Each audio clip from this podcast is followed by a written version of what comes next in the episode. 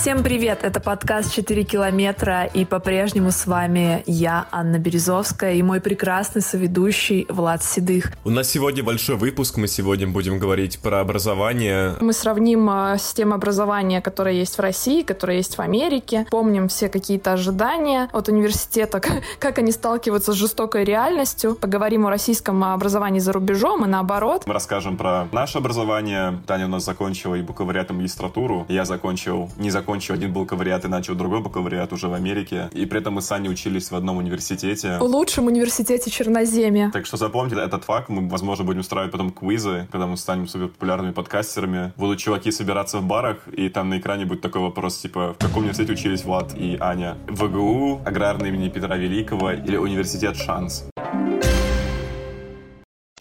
В общем, а, вопрос, кем я хочу быть, когда вырасту, мне кажется, остается актуальным для меня до сих пор, потому что я до сих пор э, не совсем определилась, кем же я все-таки хочу быть. И список профессий, которые меня привлекают, до сих пор огромный. Но в своем там одиннадцатом классе, когда я выбирала, куда же мне отправиться после школы, у меня там фигурировал и истфак, я хотела быть историком, и там фигурировал факультет журналистики, который останавливал тем, что там были необходимые публикации в СМИ. Меня это пугало, я об этом не думала, то есть я могла бы конечно, делать что-то в своей местной газете, но я этого не делала, и меня вот пугало, что я туда не поступлю из-за отсутствия этих самых публикаций. Издательское дело оказалось таким крутым симбиозом, где нужно было сдавать историю общества знания, то есть то, что я знала, и то, что я понимала. Это казалось мне просто прекрасной профессией. Ты там издатель, ты редактор. Все в детстве пересмотрели миллион тысяч сериалов. У каждой моей подружки, которая училась на издательском деле, был свой какой-то пример. Кто-то пошел учиться после просмотра сериала «Маргоша» про издательский бизнес, кто-то пошел после секса в большом городе, где Кэрри вела колонку в журнале, да. А я, например, была вдохновлена «Дьявол носит Прада». Они там тоже работали в журнале, но только я смотрела не на модную составляющую, вот то, что это там э, модели и все остальное, а то, что это можно писать, то, что это журнал, ты такой редактор. И мне казалось, что все, издательское дело — это вообще лучшее, что, что случилось, это симбиоз всего, это редактура книг и производство книг, и я сама еще к тому же хочу писать книги. В общем,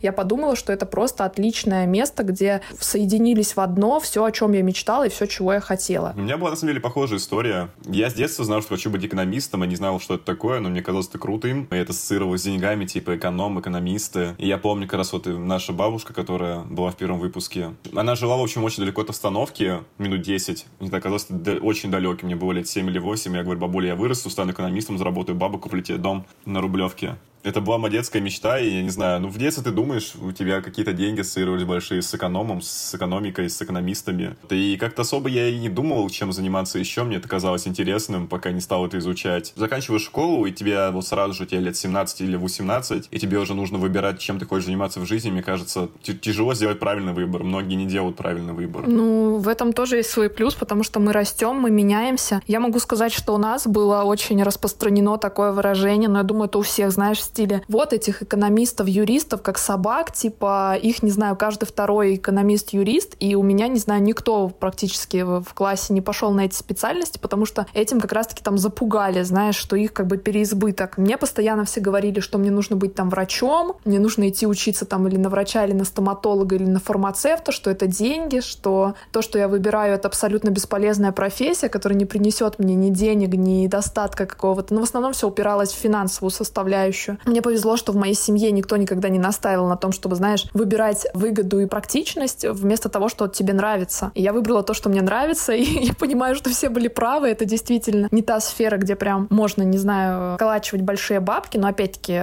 все от каждого человека зависит. В любом случае образование нужно получать так, чтобы ты все равно получал удовольствие, чтобы ты на пары ходил с удовольствием, чтобы ты учился с удовольствием, чтобы ты, не знаю, не потерял эти четыре года просто так. Потому что корочка — это, конечно, прекрасно, но твоя какая-то внутренняя составляющая тоже немаловажна.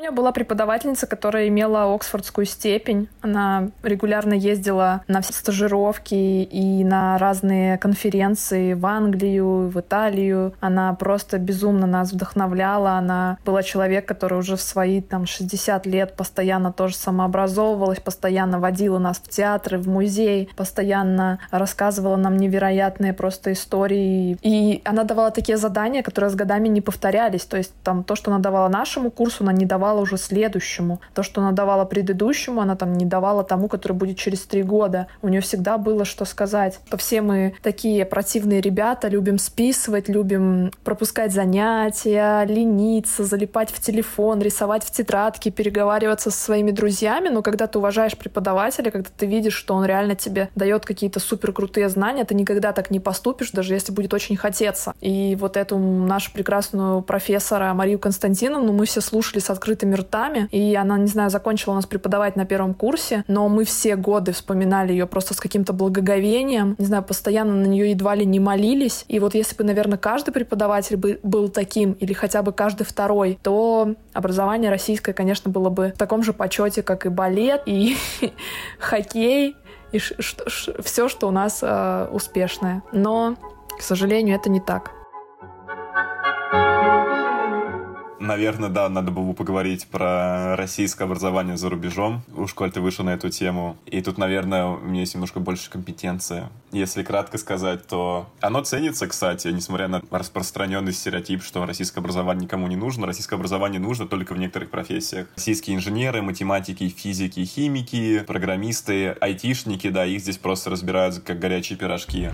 Влад, расскажи вообще про эту систему получения образования в Америке, потому что, вот, например, я, имея образование в России, у меня уже есть диплом, я бы не смогла учиться в Америке, получать образование, ну, как я понимаю, разве что только платно, либо вообще не могла бы. А ты из-за того, что ты бросил университет, ты, получается, не имел образования бакалавра, и для тебя было легко начать все сначала, в том числе и в денежном ключе. Все мы знаем, что в России есть бюджет, да, бюджетные места в университетах, за которые мы не платим вообще ничего, если поступаем на бюджет. И есть платное образование, то есть если мы не проходим на бюджет, проходим на платное, то как бы родители родители там платят 4 года или 6 лет. Как дело обстоит в Америке? Потому что, как мы понимаем, в Америке нет бесплатного образования, но есть такое понятие, как стипендии, стипендии, которые оплачивают там спортсменам, еще кому-то. Да, давай про это поподробнее поговорим. Если кратко, здесь есть э, два типа колледжа. Это публичные и частные. Публичные — это такие колледжи, которые стоят дешево. Нормальное образование, наверное, но не особо ценится на рынке. То есть все эти классные колледжи, как Гарварда, Ели, NYU и так далее, они все частные. Публичных колледжей колледжи мало, публичный колледж обычно, не знаю, там, может быть, он не государственный, то есть он, наверное, как-то полугус... Ну, то есть он как-то спонсируется из бюджета, но он какой-то такой, мне кажется, смесь. Ну, как-то так, да. Есть, короче, которые работают на профит, на, на доход, а есть, которые работают просто, типа, чтобы работать на образование, то есть э, как социальный институт, как мне кажется. Я, если честно, мало про это знаю, но вот базово делится на публичные и частные. Публичные — это почти все как раз комьюнити колледжи, которые в России э, ПТУ и техникумы, которые двухгодичные, здесь они называют называется Community College. Вот. И я знаю, насколько... Ну, вот в Нью-Йорке есть сеть этих публичных колледжей, называется CUNY, куда я хожу. Это называется CUNY, очень многие русские поначалу... Это слово очень смешное для них, CUNY. Я, я понимаю, по какой причине, скорее всего, оно для них смешное. Блин.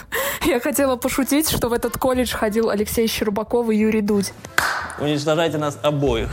CUNY, здесь 5 э, или 6 университетов, которые четырехгодичные, еще там штук 6 или 7, которые двухгодичные публичные. Это все считается как бы публичными колледжами, которые нормальные, в которых ходят очень многие и русские иммигранты, в которых ходят очень много как раз американцев, которые из Нью-Йорка, и при этом разные американцы. Там у нас была пресс-конференция одной девушки, которая перевелась из частного колледжа к нам в Бруклин колледж, на в нашу как раз кино, в, на, в наш кинодепартмент, потому что он считается лучше, чем тот, в который находил до этого. Хотя до этого она платила больше деньги, это было частное образование. Поэтому здесь все индивидуально. Здесь нет понятия как бюджет, но здесь есть бюджет, э, если ты бедный. Вот если ты бедный, если твоя семья зарабатывает очень мало денег для Америки, я не знаю, там, если твой семейный доход, типа, на меньше 20 тысяч или что-то такое, даже меньше 15 тысяч, что очень мало, тогда ты можешь получить первое высшее образование почти бесплатно. То есть а, есть федеральный грант, который тебе покрывает это образование. Вот, если у тебя доход уже чуть растет, то там как-то относительно пропорционально твоему доходу тот грант уменьшается. И в какой-то момент, если доход достигает там какой-то определенной суммы, твой грант пропадает. Но здесь есть куча как раз студенческих лоунов, или как-то по-русски кредит кредит или займов, про которые тоже надо сказать. Студенческие loan ы это, это кредиты, и некоторые люди берут и выплачивают всю жизнь. Это, это ужасно. Не всю жизнь, но лет до 40 я встречал людей, которые ходили в какие-то хорошие колледжи, какие-то странные профессии, типа как писать пьесы для Бродвея, платили там 160 тысяч за образование и до сих пор это выплачивают. Влад, а вот смотри, у нас действует система, ну, ЕГЭ, да, что мы сдаем ЕГЭ, есть единая вот эта вот шкала, все подают. Хорошо, а в Америке тоже есть какой-то единый тест, получается, который все сдают и поступают? Изначально был в Америке единый тест, а потом в России сделали ту же самую систему. То есть это, это чистая копирка. Хорошо. А ты вот как? Ты пришел, подавал документы просто как перезачеты, или тебе тоже нужно было сдавать мне, какие-то экзамены? поскольку у меня грин-карты, поскольку я не доучился, мне нужно было сдавать три экзамена, когда я поступал. Это был эссе на английском, и я сдавал чтение. Математику мне зачли, потому что я математику сдавал в России, и там, если у них есть какая-то базовая математика, то мы там какие-то решали какую-то тригонометрию, интегралы и вообще какие-то другие непонятные слова. Математику мне зачли сразу. Не знаю, они подумали, блин, он же из России, наверное, он до хрена знает математику. Я такой, да, да, это я. Но у меня другая ситуация. У меня есть документы. Если у меня не было бы документов, если я был бы иностранным студентом, мне бы пришлось сдавать там больше каких-то знаков. Мне нужно было бы сдавать английский, там либо TOEFL, либо еще что-то, либо ALTIS. И потом бы, если бы я там набрал какой-то определенный балл, я мог бы поступить. Но поскольку у меня а, уже документы, я как бы, у меня а, вид на жительство, то мне нужно было сдавать просто, написать эссе и сдать тест на чтение. Тест на чтение был в стиле, там два слова, эти два слова, они значат то же самое или противоположное. Эссе у меня было «напишите, проверять телефон». Ну, то есть ты получил просто какие-то проходные баллы и смог пойти? Ну, там даже нет, да, там проходные баллы, да, но они какие-то вообще просто для, для дурачков, то есть. Если ты, допустим, заваливаешь английский, вот как раз именно в системе не заваливаешь английский и не пишешь, тебе предлагают просто брать еще английский. Ты не поступаешь в колледж на то, что ты хочешь учиться, но тебе предлагают, допустим, там год заниматься интенсивно английским языком. Как по какой-то программе, где тебе, по-моему, даже это бесплатно отдают. То есть ты просто ходишь в этот колледж, но там тебе не надо, нельзя не пропускать, не делать домашнего задания, то есть ты вообще там должен быть каждый раз на 100% готов. Тебя учат английскому, потом уже через год ты типа сдаешь, наверное, еще раз тест на английский и поступаешь уже учиться на то, на что ты изначально собирался.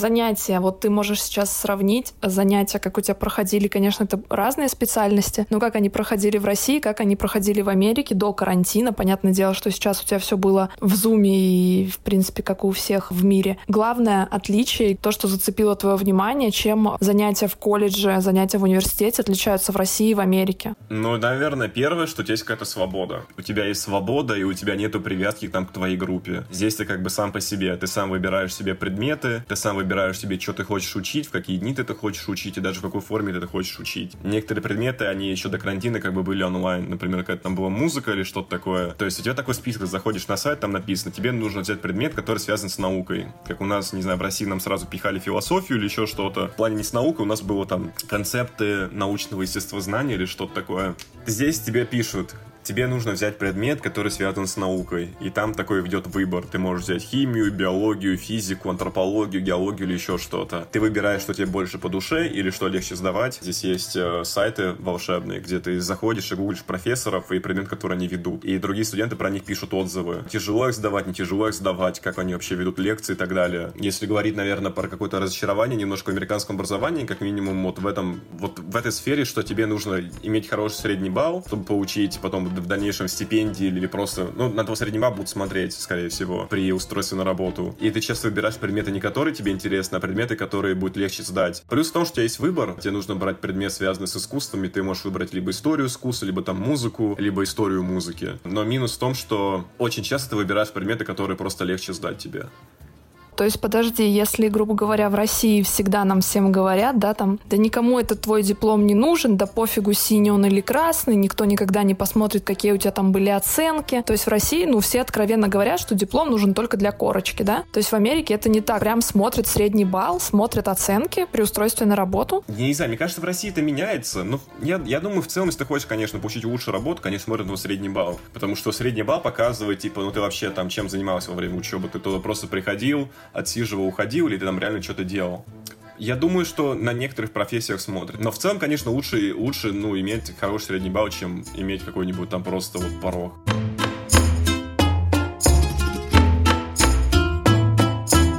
Знаменитое российское баловство, наступающее каждую зиму и каждое лето под названием «сессия». Как это проходит в Америке? То есть у меня все время батя мой любил повторять такую мне фразу, как бы подкалывая меня, что типа от сессии до сессии живут студенты весело, а сессия всего два раза в год. И я помню это реально время в России, когда наступает то это перед Новым годом, и ты в каком-то таком ажиотаже перед праздниками и перед тем, что, блин, хоть бы все сдать и на Новый год не быть с кислой рожей, то это идет летом, и ты уже хочешь гулять, ты уже хочешь развлекаться. Я помню, как мы ходили в какие-то бары, танцевать, смотреть футбол, потом там на утро шли сдавать экзамен. Ну, то есть, вроде, с одной стороны, ответственно относились, а с другой стороны, все равно кайфовали, тусили, потому что всегда знали, ну, не, не на всех, конечно, предметах, но знали, как списать, как там что-то вот сыграть, с кем как себя вести, чтобы получить хорошую оценку, кому-то улыбнуться, кому что как интересно рассказать. Вот, в Америке как с этим строго, про сессии здесь таких сессий, как у нас, нету. Здесь нету такого, что, ребята, вот вам, не знаю, 90 вопросов, и вы должны либо найти у старшекурсников на них ответы, либо найти свои ответы сделать, и потом все это заучивать, и через, и через два дня забыть. А здесь это устроено немножко по-другому. Здесь э, как раз тебе в начале семестра я рассказывал, есть такой силабус, где тебе рассказывают про то, как вас будет проходить ваш курс. У вас написана каждая тема, у вас написаны параграфы в книжке по этим темам, у вас написано, сколько у вас будет контрольных работ, когда они будут, и про какие темы они будут твоя оценка строится вот из этих всех оценок, из всех этих каких-то маленьких работ. То есть, допустим, там, а, если у тебя хорошая посещаемость, ты посещаемость, если там все время участвуешь в дискуссиях, 8% твоей конечной оценки зависит типа от этого. Допустим, 30% а, твоей конечной оценки зависит от того, как ты напишешь там первый тест по первым трем темам. Написал ты его на, на A, ну, что у нас 5, здесь все в буквах измеряется. Написал, допустим, три теста на A, то у тебя в конце будет A. Написал, допустим, там первый тест на A, второй там на B, третий там на B, то у тебя будет, ну, там, B с плюсом, наверное что-то такое. То есть, что по-нашему это четверка с плюсом. Здесь есть как бы три теста. В конце ты пишешь тест, как бы finals, но ты его пишешь не за весь параграф, а ты его пишешь за темы, которые вы прошли с момента midterm метеором тест, который вы пишете в середине как бы вашего курса. Это лучше работает, это меньше стресса, несмотря на то, что вот как раз тоже разница между российским и американским образованием. Здесь в колледже даже перед этим файналом устраивают какие-то вечера релакса, то есть ты можешь прийти в колледж, где тебе сделают даже массаж, и где ты можешь поиграться с щенятами, где, короче, куча еды, бесплатно прийти поесть, всяких вкусняшек, пообщаться с кем-то. Какой-то, блин, универский спа. Супер. То есть у нас в России вечера релакса для преподавателей, когда вы их задабриваете, когда вы им там что-то тоже дань приносите, а у вас, наоборот, для студентов. Если сравнить хотя бы публичное образование здесь и в ИГУ, я бы не сказал, что какая-то особая разница. В целом ты также, не знаю, хочешь там побыстрее от этого всего избавиться, ты выбираешь предметы, которые легче. Но я общался с людьми, которые ходили в какие-то супер крутые школы дорогие. Вот они говорят, что там лучше, что там тебя, не знаю, мотивируют и так далее. Учат тебя в контексте, тебе дают очень много практики. В целом, вот где я сейчас учусь, я бы не сказал, что сильно отличается от, от Воронежа, от того же самого в чем-то отличается, да, но в целом, как бы, я бы не сказал, что это огромная разница вопрос стипендии. Мы поговорили про сессию. В России же как оно бывает? Получил ты трояк, там, да, и лишился стипендии, если ты на бюджете в России, да, никто этого не хочет. Учишься ты на пятерке, получил одну четверку, все там, минус там лишние какие-то 500-200 рублей. Так как в Америке нет бюджетных мест и есть только вот стипендии, которые покрывают саму оплату обучения, то, как я понимаю, таких стипендий, которые, как у нас, выдаются на руку, на карточку, тут такого нет удовольствия. Да, здесь такого нету, здесь есть стипендии, на которые ты подаешь, то есть здесь очень много стипендий, которые там у кого-то, к сожалению, умер кто-то, вот, и они в честь него сделали стипендию. Они в честь него там каждый год раздают там 2000 долларов на образование. Ты имеешь в виду в честь какого-то преподавателя, профессора или в честь какого-то актера, писателя? Нет, нет, я не знаю, разные истории. Кто, какой-то филантроп, где большие стипендии, либо какие-то просто маленькие моменты, где просто, не знаю, у кого-то там ребенок умер в детстве, знаешь, они в честь него там сделали стипендию. Разные истории, не особо, не всегда это супер богатые люди, иногда это стипендия стипендии от компании, не знаю, я недавно писал буквально неделю назад на стипендию,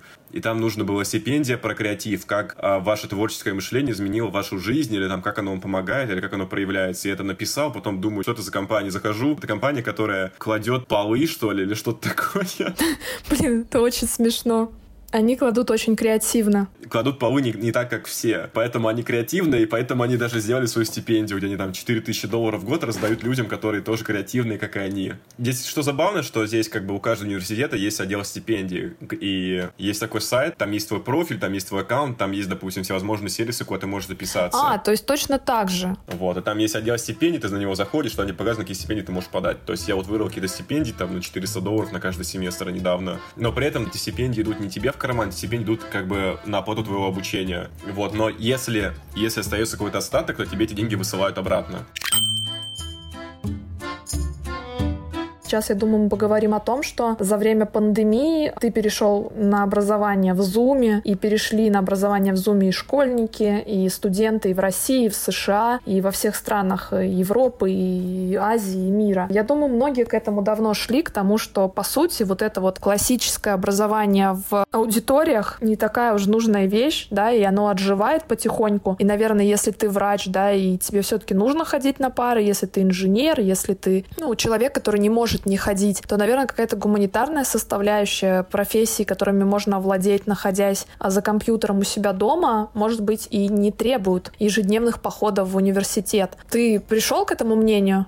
А я абсолютно пришел к этому мнению, Анна Березовская, просто на сто процентов. Я понимаю, что если, допустим, есть предмет, где ты, приходишь, делаешь записи и все, ты приходишь, делаешь пометки, уходишь, но зачем тратить время на добирание до университета, на то, чтобы, не знаю, кого-то ждать и так далее, когда ты все можешь делать через видео. Ты также через видео смотришь на преподавателя, он там что-то рассказывает, также делаешь заметки, потом пишешь тест. Все, очень просто. Есть предметы, которые, ну, где нужно находиться физически. Например, в моем случае это будет та же самая а, операторская работа. Мне нужно посидеть вокруг камеры, камер, посмотреть, потрогать, пощупать, покрутить разные линзы, не знаю, поменять цвет или еще что-то. Допустим, предмет, когда ты учишь какую-то такую материальную часть, не знаю, ты сдаешь историю, но зачем тебе находиться в классе, когда ты можешь делать то же самое через Zoom? Я думаю, что, как я уже сказала, нужно постоянно заниматься своим образованием, даже когда ты уже получил диплом, и даже не один. Но всегда находить возможности участвовать в каких-то конкурсах, участвовать в каких-то стажировках, школах, проходить их онлайн, офлайн, ходить на мастер-классы, ходить на какие-то курсы. Понимать, что если ты а, получил образование не в той сфере, в которой хочешь теперь работать, то пробовать, искать, потому что на самом деле самообразование — это самая лучшая вещь. Лучше еще ничего не придумали, и слушать подкасты, слушать наш подкаст, подкаст «4 километра», узнавать новое про Россию, про Америку, путешествовать вместе с нами в чертоге разума и в наши, в свои собственные, быть на верном пути и никогда не прекращать ни мечтать, ни креативить и надеяться получить стипендию от ребят, которые укладывают паркет. Ань, вот я хочу спросить вопрос. А куда мне его писать? Влад, чтобы написать свой вопрос, ты должен отправить его на электронную почту. А как звучит ваша электронная почта? Наша электронная почта звучит вот так. y4km собака gmail.com, что значит почему 4 километра собака gmail.com.